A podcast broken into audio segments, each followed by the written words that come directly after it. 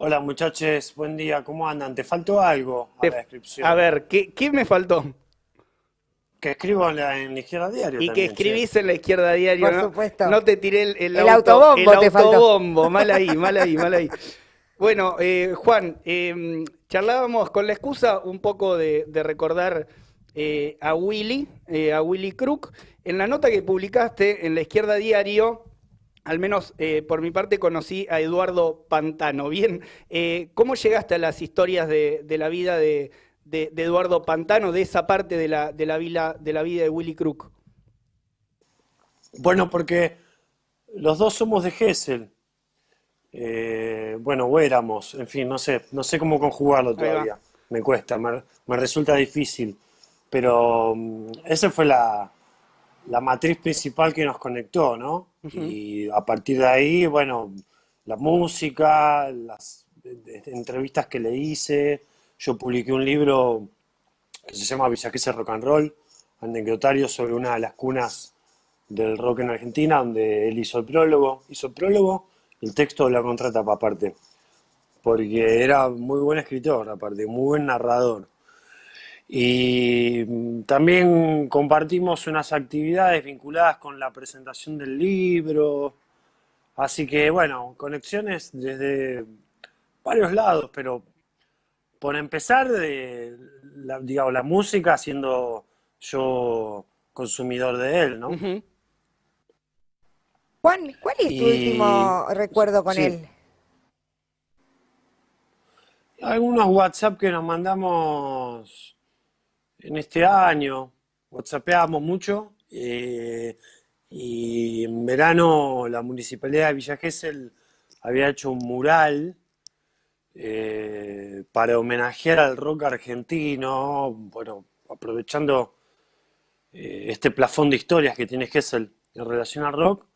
Y bueno, en ese mural dibujaron y pintaron a muchas bandas, entre ellas a Los Redondos, pero eh, a una formación de Los Redondos en la que Willy Crook no estuvo. O sea, Willy Crook, que fue, el que- fue el geselino que más se destacó y más resonó en, en la cultura rock, en el ambiente, en la escena rock, no aparecía en ese mural. Así que bueno, yo le mandé una foto porque fue tragicómico.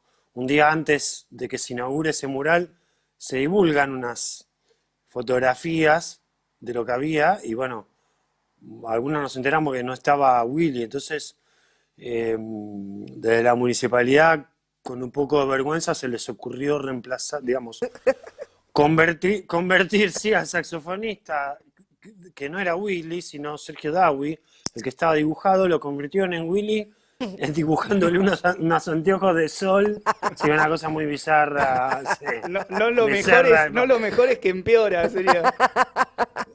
Lo- claro, lo que hicieron fue. No, y aparte le pusieron Willy para, por si te quedaba alguna duda de que, de que era Willy Crook, pusieron Willy Crook eh, a, a, pin- a pincel alzado, digamos. A lo Eh, Paint. Bueno, entonces, sí, totalmente. De, graphic design is my passion, ¿no? Parece ese meme. Y, mm, bueno, le mandé la foto y él decía, bueno, eh, qué taberre, eso, qué taberre, qué, berreta. Eh, pero bueno, después me dijo, eh, voy a responder con lo único que puedo responder, que, que riéndome. O sea, ni él se sentía representado en ese falso Willy Crook, él lo llamaba eh, el monstruo de los dos saxos, ¿no? Porque era, era, Sergio, era Sergio Dawi en realidad, que es el que reemplazó a Willy Los Claro. Él estuvo en Gulpi Octubre. Para quienes no sepan, estuvo en Ah, Gulpi eso. Octubre, tenía 20 años. Exacto, en los dos primeros discos, sí, sí. ¿Y qué discos?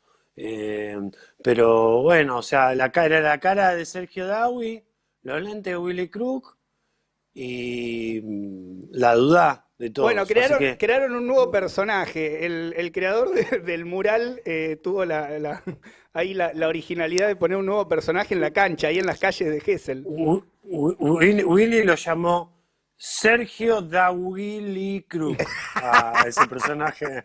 Sí. Fabuloso. Bueno, Está bien. ese recuerdo, el de, el de la ironía, como decía él, el humor eh, él decía que el humor era lo más cerca que él encontraba de estacionarse en la inteligencia, ¿no? Esa ca- capacidad para, para definir cosas eh, a través de, de- ironía con, con mucha seriedad, ¿no? Cosas Claro. muy profundas y, y muy determinantes aparte. Ahí va.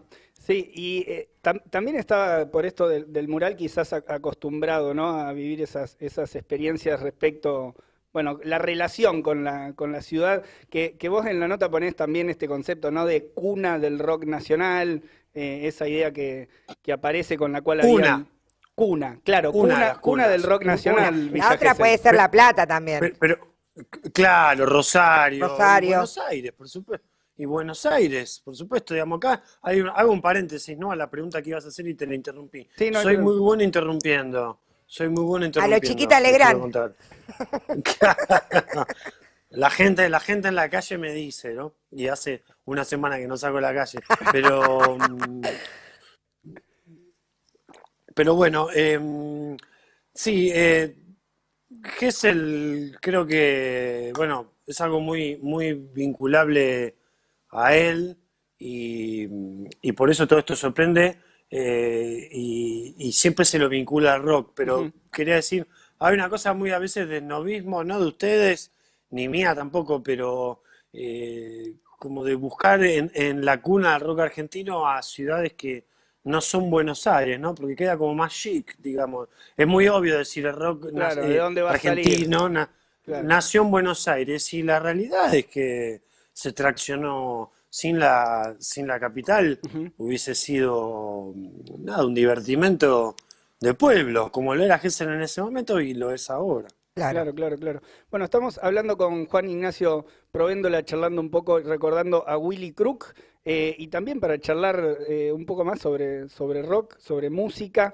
Eh, si tuvieras, esta es corta capaz, si tuvieras que definir eh, la personalidad musical de Willy con, al- con algún adjetivo, algunos, eh, ¿cómo, cómo definirías esa, esa personalidad en el terreno ya ma- más musical? Como un abismado. Una Eh, abismal. es decir, un abismado, como un tipo que no tenía ningún prurito con nada, eh, ni que se sentía amarrado por etiquetas, que, que experimentaba eh, y que se ponía de cara la- al abismo, ¿no? Al abismo de, de la experiencia, de lo nuevo. Él, por un lado, qué linda imagen es ahí con eh, Sky Benningson, la que estoy viendo, Sí. que están Sky, pasando, ahí, están pasando un video con Sky. Sí. Sí, este, mm, en el imaginario, eso fue en el sótano del imaginario cultural. Fíjate Sky, que es un tipo como muy... Sky es un tipo que no acepta invitaciones de ningún tipo, salvo alguna excepción en su vida para tocar, ¿no? Eh, y Willy le está haciendo un quilombo alrededor. Ahí, recién la, Le copó recién la parada mal. acomodaba. Sí, le habla al oído. Sky está de espalda, está como incómodo, se lo nota, se ríe. Pero bueno, se lo, lo- se lo conseguía porque porque, porque lo quería. Casi se cae co- eh, agarrándose Con un cable. Juan. Eh, sí, muy lindo, muy lindo ese video. Sí. Escucha, si, si, Pa- si hay alguien que todavía no escuchó a Willy Crook, que nos está mirando, nos está escuchando, ¿qué le recomendás para empezar? ¿Qué tema tiene que escuchar sí o sí? El primer tema del primer disco, que se llama If You, el- eh, la canción. El disco es. Big Bombo Mama, que es un, que es un discazo, eh, y es una canción fabulosa, eh, de esas que a los geselinos nos da orgullo decir, soy de Gessel como Willy Crook, ¿no? Escucha esto, y arranca esa canción, que es un soul muy lindo, muy romanticón, muy apacible. Si no te gusta eso, eh, bueno. ¿No te gusta el Ponete a, rock? ju- ponete a- no, ponete a jugar al solitario, no sé, hace otra cosa. No escuches música porque no te roza, evidentemente. Y no estoy recomendando una canción sofisticada ni, ni con muchas florituras. ¿Sabés qué? Claro, claro, una, una canción muy sencilla, de fácil digestión, pero que te deja pipón aparte, Mm. o pipona o, o- o pipone. O Pipone. Eh, para, para ingresar al mundo de Willy Crook, te cuento, Juan, que en el chat eh, de, de YouTube que, que de acá del programa que tenemos, eh, dice Sandra Scott, dice, te cuento Juan, recuerdo haberlo ido a ver en varias oportunidades eh, a un bolichito de Gessel que se llama, o llamaba, La Jirafa Roja, La o algo así. Ah, La Jirafa Roja, La jirafa, la jirafa Roja, y estaba con tremendos músicos como Valentino y Patán. Claro, bueno, eh, Valentino y Patán Vidal fueron como los puntales de, de los Funky Torinos, que, bueno, es muy loco esto porque tiene un nombre de grupo, pero en realidad eh, fue proyecto solista de Willy y eh, fue su inicio como solista en los 90, después de todo ese bagaje que trae en los 80 Mm, lo que mencionaban recién, grabó en los dos primeros discos Los Redondos, entre ellos Octubre, que es acaso el más emblemático, ¿no? Eh, después estuvo un año en Los Abuelos de la Nada, después se fue a Italia, tocó de invitado de, de una formación de, de riff, y con todo eso encima, eh, en los 90 logra él reinventarse como solista, con lo, con lo difícil que es.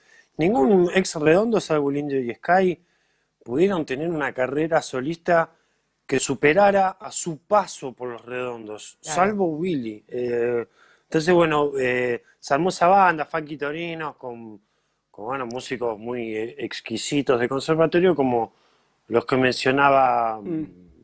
Eh, Gente, ah, esta gente- chica gente recién. formada, gente formada eh, más, más, más clásicamente en la música, también con teoría. to- to- to- totalmente. Y la Jirafa Roja es un bar histórico de Gessel de la década del 60, 70, eh, que a partir de los 90 empezó a convertirse además en un bar para que toquen bandas. Ahora tiene otro nombre, ahora se llama La Vieja Jirafa, pero sí, eh, era un lugar donde él, en donde a él se lo solía ver, después también se lo solía ver eh, eh, tocando en paradores en la playa. Hablamos de Gessel, ¿no? Claro. Después en Buenos Aires en, mi- en miles de lugares. En miles de lugares él tocó en el Teatro Coliseo, fue soporte de James Brown en el, Luna Park. Y, y podía pasar de ahí a tocar en la vereda de un bar como estaba haciendo en, a partir de las últimas restricciones en Buenos Aires, en un bar en Palermo que como, bueno, la gastronomía no estaba autorizada indoors, digamos, puertas adentro, pero sí mesas y veredas afuera, él tocaba en la vereda de un bar. Modo, modo Para, acústico. no sé, qué. Sí, pa- no, estaba, vos sabés que estaba con la, la formación, la, la última Ah, con, formación de con los la formación. que era, Ahí va. Tenés que con la conocer última el, que el- eran pibes. el bar Berlín pibes. en Rosario, donde fue a tocar varias veces y tocaba gratis. Esa es una de las cosas que también le reivindico a Willy Crook. Que tocaba gratis. Tocaba Ir- gratis. Ir a verlo gratis. Bueno, y además de, porque podemos hablar mucho tiempo de Willy, eh, pero también te queríamos preguntar, Juan, eh, sobre tu último libro, sobre Autostop, que se, eh, Autostop, Crónicas e Historias de un Mundo Oh, que no será Oh, igual. casualmente. Uy, oh, mirá, ahí está. apareció eh, un, un título con, con algo de sello de época, ¿no? Eh, historias de un mundo que no, que no será igual. Eh, ¿Cuándo apareció la idea del libro? Eh, bueno, recientemente publicado. ¿Por qué ese título aparte, Juan? Autostop. Sí. ¿Por qué ese título? Porque significa hacer dedo eh, según los españoles. Ah, Eh, y quedaba más li- y, y quedaba más lindo poner autostop que hacer dedo. Claro. Sí, sí. Raro si no hubiese quedado el libro. Claro, hacer dedo, ¿no? Como poner ahí el, el, este, el infinitivo es raro, pero mm, en realidad el libro, eh, el libro empezó siendo una columna eh, que yo tengo en página 12, en el No, que es el suplemento de cultura joven, eh, en donde publica unos pequeños artículos sobre una serie de viajes que por distintos hechos en la década pasada, digo, viajes que hice por eh, turismo, eh, por, por trabajo, etcétera, etcétera, por relaciones afectivas y bueno, eh, acumulado ese material que eran columnas no solo de viajes al exterior, eh, eran también columnas de viajes eh, Ahí quedé medio congelado, ¿me ven bien? Sí. Sí, sí, Sí, sí. te estamos te- ahora te escuchando ven- medio entrecortado, como si te estuviera toque, yendo pero- de viaje, ya que estamos hablando de y de tu libro.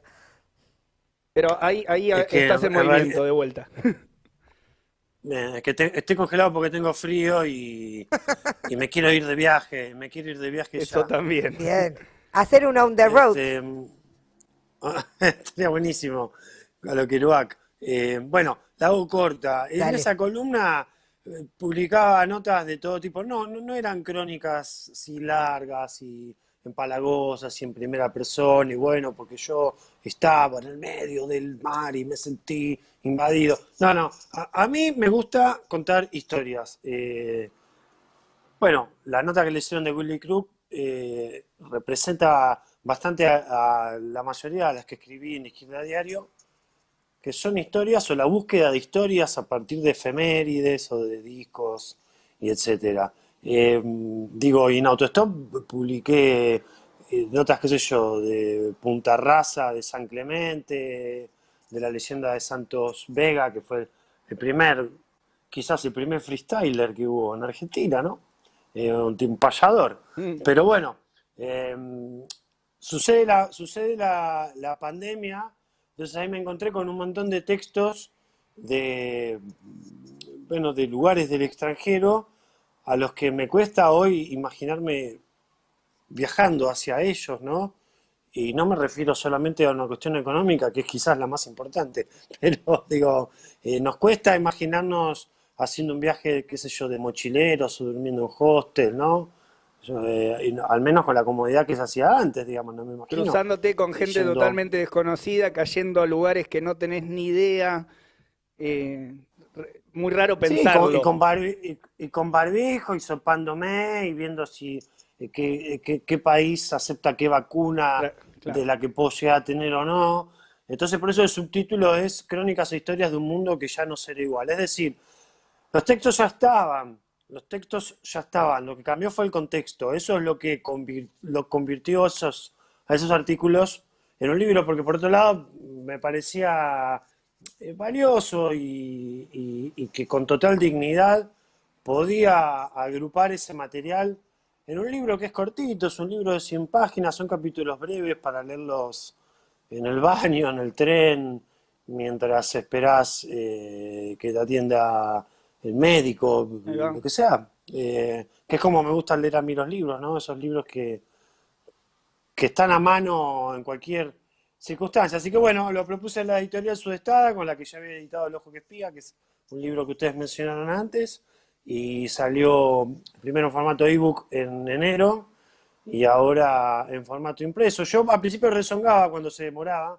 porque hace un año propuse el libro, y a medida que Sudestada se demoraba, yo ansioso, decía, Juan. pero bueno, no, le digo, se va a terminar la pandemia, se va a terminar la pandemia. Ya no va a tener chiste. No va a te- Claro, no, no va a tener gracia el subtítulo. Eh, el mundo volverá a ser igual. Claro. Claro, y, y bueno, la- tristemente los hechos demostraron que no, que el mundo es cada vez más distinto a como era antes. Así Claro. que bueno, eso Hay que terminan leerlo. siendo postal, sí, terminan siendo bueno postales de otra época, ¿no? Que es una época reciente, lo más, lo, lo más fuerte de, lo más difícil de, de- de entender, ¿no? De internalizarlo. Juan Ignacio Provéndola, eh, escritor y también, bueno, con toda esta data que, que nos trajo y que charlamos sobre Willy, sobre rock y sobre su último libro, te agradecemos, Juan, por, por el tiempo, por la co- comunicación y esperamos tenerte sin duda de vuelta para, para poder charlar de otras cosas también. Bueno, muchachos, no, gracias a ustedes por el llamado y por recordarlo a Willy. La verdad que la nota eh, que ustedes leyeron, eh, la escribí, es una nota larguísima, creo que es la nota más larga que escribí de la historia sí. del diario. Creo Sí, debe sí. tener como, como más de 20.000 caracteres, que es una en un, en un diario, Y dos en un videos. diario impreso. Y dos videos. En los, vide- en los videos, en un diario impreso, hoy ofreces esa nota y te echan, te echan, te, te, te ves, Vale ves, la este, pena leer cada carácter. Vale la pena. Cancelado. O sea, mandás 20, 20 Gracias. lucas de caracteres cancelado. Gracias, Juan. Bueno, pero fue, una- fue, una- fue un esfuerzo, fue un esfuerzo de eh, también de Augusto Dorado, que fue el que dictó la nota, porque Willy se murió, falleció un domingo, Este, y él se dedicó mucho, así que le quiero agradecer a él. Pues aparte logramos subirla rápido, digamos, y que esté a disposición. Un Gracias. cariño grande, muchas gracias. ¿eh? Buen A fin vos, de- Juan. Un abrazo, chao. buen fin de. Chao. Eh,